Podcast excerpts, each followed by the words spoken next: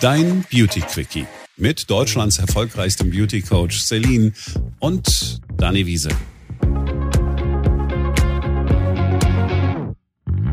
Das sind wir. Und in der heutigen Podcast-Folge geht es um Hautzustände. Celine, Hautzustand. Du aus deiner langjährigen Erfahrung weißt ganz genau, dass wir alle da draußen überhaupt gar keine Ahnung haben, was für eine Haut wir haben, ne? Weil das ist ein Riesenproblem. Ja, genau. Denn wenn man nicht weiß, was man eben für einen Hautzustand hat, dann pflegt man sich meistens auch falsch. Dann verändert sich die Haut meistens nicht. Und im Gegenteil, es wird meistens alles nur viel schlimmer. Und wir starten mit normaler Haut. Und da glaube ich, ich bin Typ normale Haut. Ja, und wenn du das glaubst, dann hör auch du richtig zu bei dieser Folge, denn ähm, ich werde dich eines Besseren belehren. Celine, Hautzustand. Was kann ich mir denn darunter ganz genau vorstellen? Wieso muss man das kategorisieren? Also grundsätzlich ist es ja so, dass jeder Mensch hat einfach einen anderen Hautzustand. Und es ist ganz wichtig herauszufinden, was sind denn eigentlich die Merkmale? Und da kann man zum einen die Merkmale ganz gut sehen. Also das heißt, man sieht ja optisch schon ganz gut, was sind so die Besonderheiten bei dem Menschen. Und aber auch was was sagt vielleicht der Mensch selber über sich? Also sprich wie empfindet er seine Haut? Wie pflegt er sie? Wie, was sind so die Besonderheiten? Ja macht total Sinn. Mm, wir gehen mal die Hautzustände durch. Starten wir mal mit dem ersten. Weil ich glaube mein Hautzustand ist ganz normal. Aber das klären wir noch. Der erste Hautzustand ist die normale Haut. Ja und ähm, wobei ich dich enttäuschen muss. Normale Haut hast du nicht.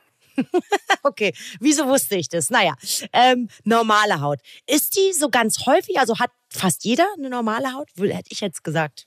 Ich sage mal, normal ist eigentlich keiner. Also kopfmäßig ja auch nicht. Ne? Jeder hat ja irgendwie so ein Ding zu laufen. Mhm. Und dementsprechend sage ich immer, dass es die normale Haut eigentlich super, super selten gibt. Also vielleicht ähm, hat man normale Haut so im jugendlichen äh, Alter, so ich sag jetzt mal vielleicht so von 16 bis 25, wenn du nicht unter Akne leidest, dann hast du noch eine normale Haut. Ansonsten fällt man eigentlich schon raus. Okay. Dann ist das auch alles, was man zu dem Hauttypen sagen kann? Nein, man kann natürlich noch viel mehr sagen. Also das Besondere ist, dass diese Haut extrem ausgeglichen ist. Also da stimmt einfach gefühlt irgendwie alles und nicht nur gefühlt, sondern auch du siehst, die Haut sieht einfach richtig geil aus. Einfach schön. Weißt du, wie ich zu so einer Haut immer sage? Reichenhaut. Ja, ist echt ein guter Begriff. So ist es tatsächlich auch. Wohlgenährt, alles da, aufgefüllt, prall. Also eigentlich, wo man wirklich nur neidisch sagen kann, hat die geile Haut oder hat der geile Haut. Okay, wenn uns jetzt jemand hört, der jeden Morgen in den Spiegel schaut und sagt, mein Gott, hab ich geile Haut. Dann an der Stelle herzlichen Glückwunsch. Das ist also normale Haut. Und gibt's da irgendeine spezielle Pflege, Celine? Ja, die gibt's auf jeden Fall. Dazu kommen wir etwas später. Ich würde jetzt erstmal ganz kurz sagen, was so die Merkmale sind. Also ganz offensichtlich ähm, ist es bei einer normalen Haut, dass man ganz feine Poren hat. Also Poren sind ähm, die Bereiche so ähm, im Gesicht, so gerade im Nasenbereich oder auch so zwischen den Augenbrauen, Stirn, Kinn, wo die Poren einfach etwas vergrößert sind. Und das hat zum Beispiel die normale Haut gar nicht. Die hat ein ganz ebenmäßiges Hautbild und du siehst eigentlich gar keine Pore. Und wenn du halt keine Pore siehst, dann hast du wahrscheinlich auch gar keine Unreinheiten. Und das ist auch das Besondere bei einer normalen Haut, dass die überhaupt zu gar keinen Pickeln neigt. Also, das ist dann quasi die Haut, die jeder gern hätte, aber kaum eine hat. Ja, genau, die hätte gerne jeder. Und ähm, man muss aber auch dazu sagen, ohne jetzt die ganzen ähm, Frauen und Männer da draußen zu enttäuschen, wenn sie jetzt feststellen, sie haben normale Haut, das muss auch nicht immer so bleiben. Ja, also meistens ist es so, dass sich im Laufe der Jahre, je älter man wird, auch die Haut nochmal sich verändert. Und insbesondere bei der normalen Haut ist es so, dass sie häufiger mal dazu neigt, trocken zu werden. Also das ist oft so dieser Twist, ähm, dass man nicht immer eben in diesem Hauttypen oder in diesem Hautzustand bleibt, sondern dass es sich auch definitiv mal wechseln kann. Okay, dann war das jetzt der normale Hauttyp. Und jetzt kommen wir, was für ein Hauttyp habe ich denn, wenn ich nicht normale Haut habe? Ähm, dein Hauttyp kommt ganz zum Schluss. Also dich hebe ich mir ganz zum Schluss okay, auf. Gut. Ja.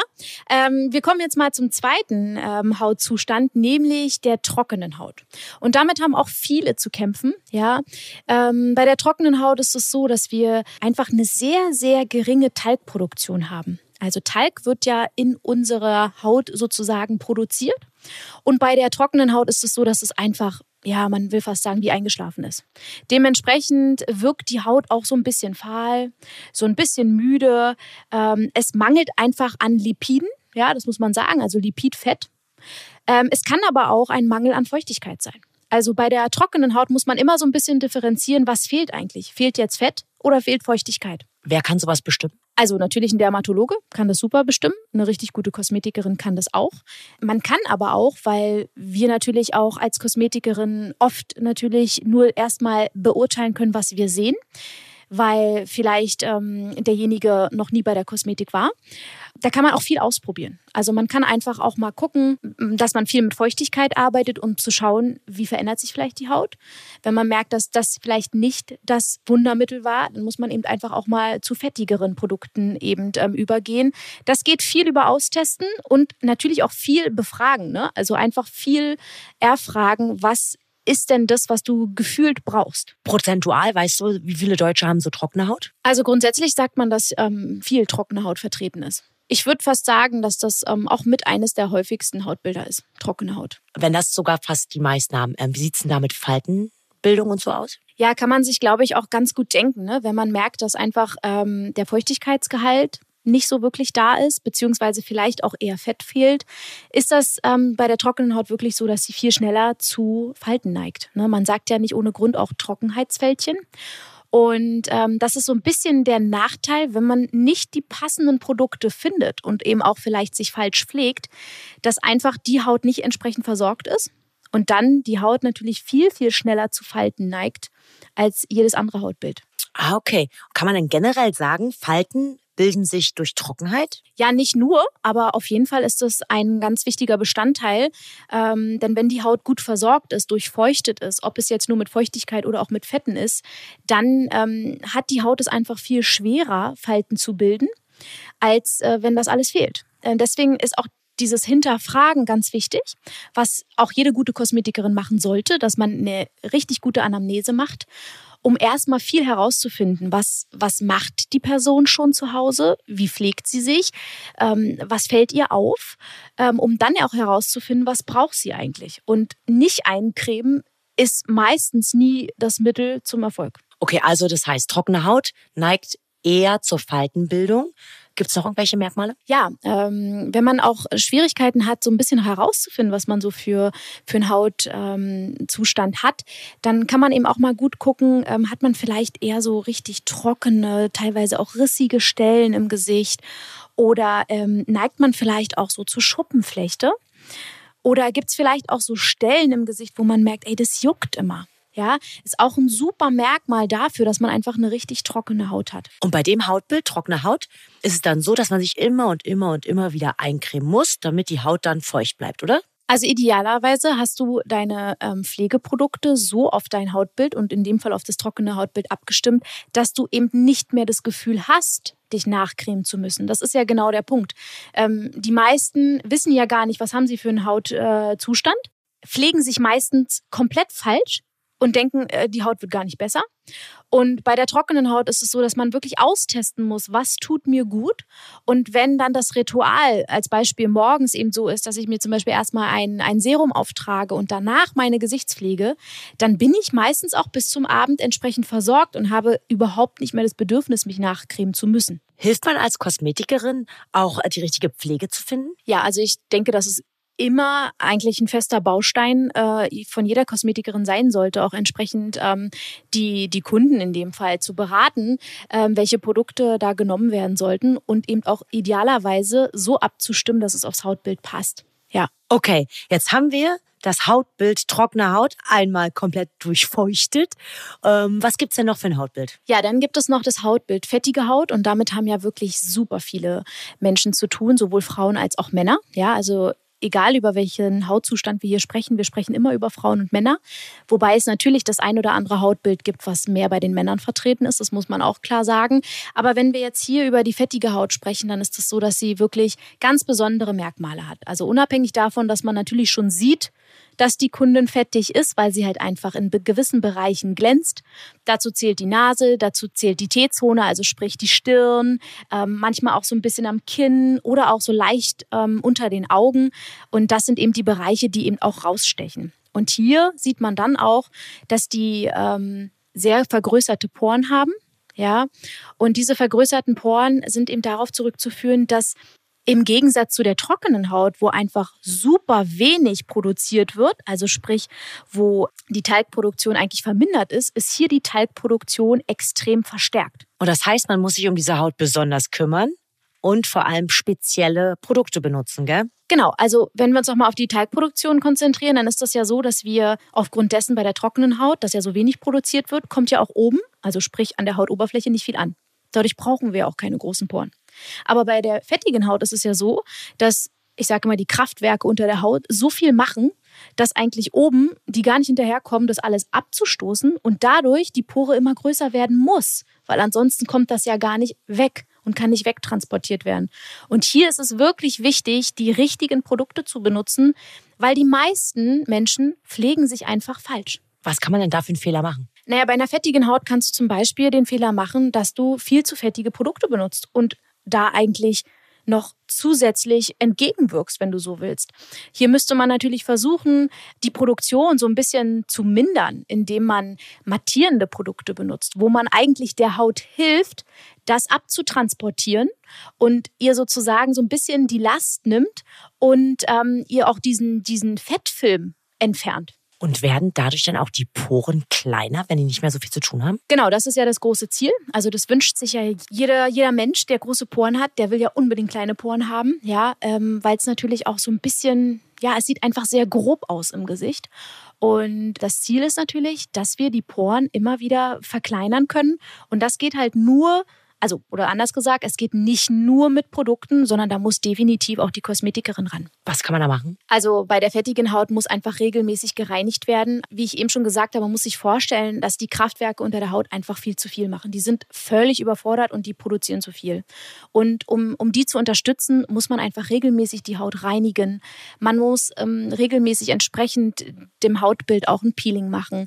Man kann apparativ, also sprich mit Geräten viel machen, um die Haut zu unterstützen und da dann auch dafür zu sorgen, dass die Poren einfach kleiner werden. Okay, das A und O bei fettiger Haut ist zur Kosmetikerin gehen, ja? Ja, also richtige Produkte, ja, richtige Pflegeprodukte. Ich sage immer, man kann nur so gut sein als Kosmetikerin, wie auch die Kundin mitmacht. Ja, also wie jeder einfach auch mitmacht, weil wenn man sich vorstellt, man geht im besten Fall einmal im Monat zur Kosmetikerin. Und ich glaube, das macht tatsächlich auch nicht jeder, oder Dani? Also ganz ehrlich, ich war in meinem Leben zweimal.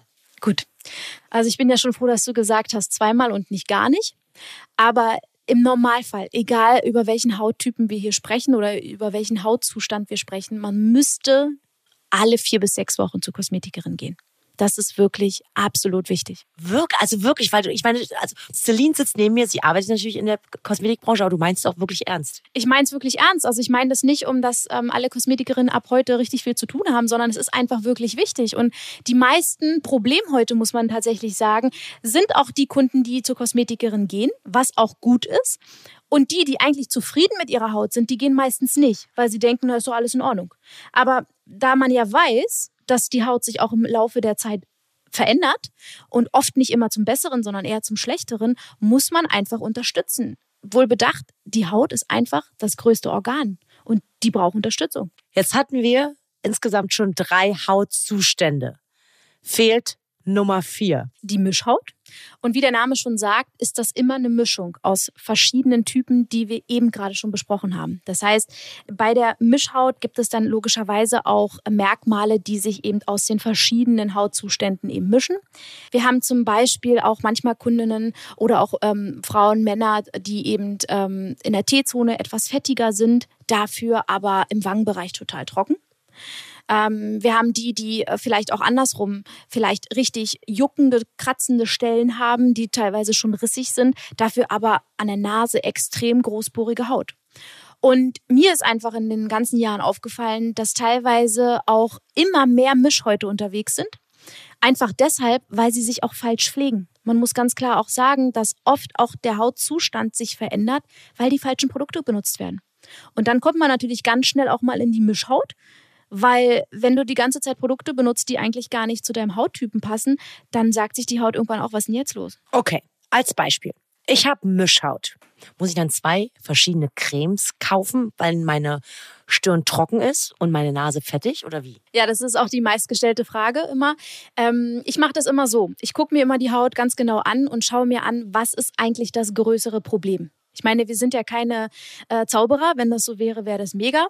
Aber wir müssen natürlich gucken, wie kann man Stück für Stück an dem Problem arbeiten. Und ich schaue mir immer an, wenn, wenn die Person mehr darunter leidet, eine ölige Haut zu haben in der T-Zone und sie das eigentlich blöd findet, weil sie hat so große Poren und sie glänzt, dann würde ich immer eher zu Produkten greifen, die eben einfach für die ölige Haut geeignet ist und würde dann erstmal als Beispiel den Wangenbereich, der trocken ist, nicht so wirklich beachten. Das heißt nicht, dass wir sie nicht eincremen, aber ich würde nicht jetzt ähm, an der Stirn was anderes cremen als an der Wange. Und das würde ich erstmal für eine gewisse Zeit machen, um zu gucken, wie verändert sich dieser Bereich und dann gucken, ist vielleicht der andere Bereich passend dazu wieder ausgeglichen.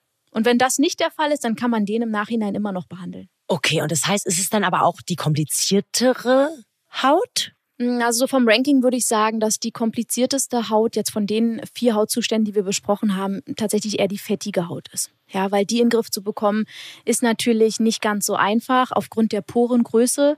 Ja, die äh, verschwinden halt auch nicht von heute auf morgen. Deswegen würde ich sagen, dass das schon das Kompliziertere ist. Bei der Mischhaut, die kriegt man eigentlich relativ gut in den Griff. Das wäre jetzt der letzte Hautzustand, ne? Und du hast gesagt, der letzte ist auch meiner. Also habe ich jetzt so eine ganz typische Mischhaut? Ja, wenn ich dich so anschaue, dann sehe ich eben einfach, dass du an manchen Stellen schon eher etwas trockener bist. Ja, so Wange, Stirn, wohingegen du normalerweise, das ist auch gar nicht irgendwie jetzt unnormal, sondern einfach ganz typisch, auch im Nasenbereich ein bisschen vergrößerte Poren hast, die sich so ganz leicht zu den Wangen eben so ein bisschen ähm, durchziehen. Und deswegen bist du so ein typischer Mischhauttyp. Jetzt gucken sich, guckt sich der eine oder andere im Spiegel kurz an. Wir geben mal ganz kurz zwei Sekunden Zeit.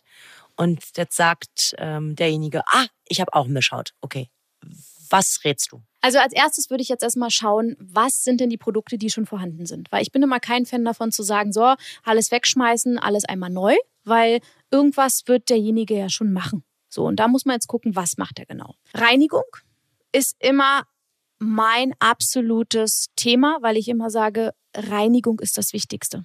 Ja, das heißt, wie wird denn überhaupt die Haut gereinigt? Wird ein Schaum benutzt, wird eine Milch benutzt, wird ein Öl benutzt, wird eine Seife benutzt? Also das ist extrem wichtig. Das machen wir zum nächsten Podcast-Thema, würde ich sagen, oder? Definitiv, da gehen wir auf jeden Fall noch mal ganz ähm, dicht drauf ein, zu gucken, welcher Hautzustand braucht denn welche Pflege, weil das ist letztendlich das Entscheidende. Aber der erste Schritt ist natürlich erst zu wissen, was habe ich denn überhaupt für einen Hautzustand? Und wie lange habe ich den, was sind meine Merkmale. Und wenn ich das genau weiß, dann lässt sich die Pflege extrem einfach abstimmen. Ja, und was für eine Pflege jeder Hautzustand so ganz, ganz dringend braucht und was wichtig ist. Darüber reden wir nächste Woche. Celine, wieder was gelernt. Das freut mich, Dani. Ich bin auf deine Pflegerituale gespannt nächste Woche. Dein Beauty Quickie mit Deutschlands erfolgreichstem Beauty Coach Celine und Dani Wiese.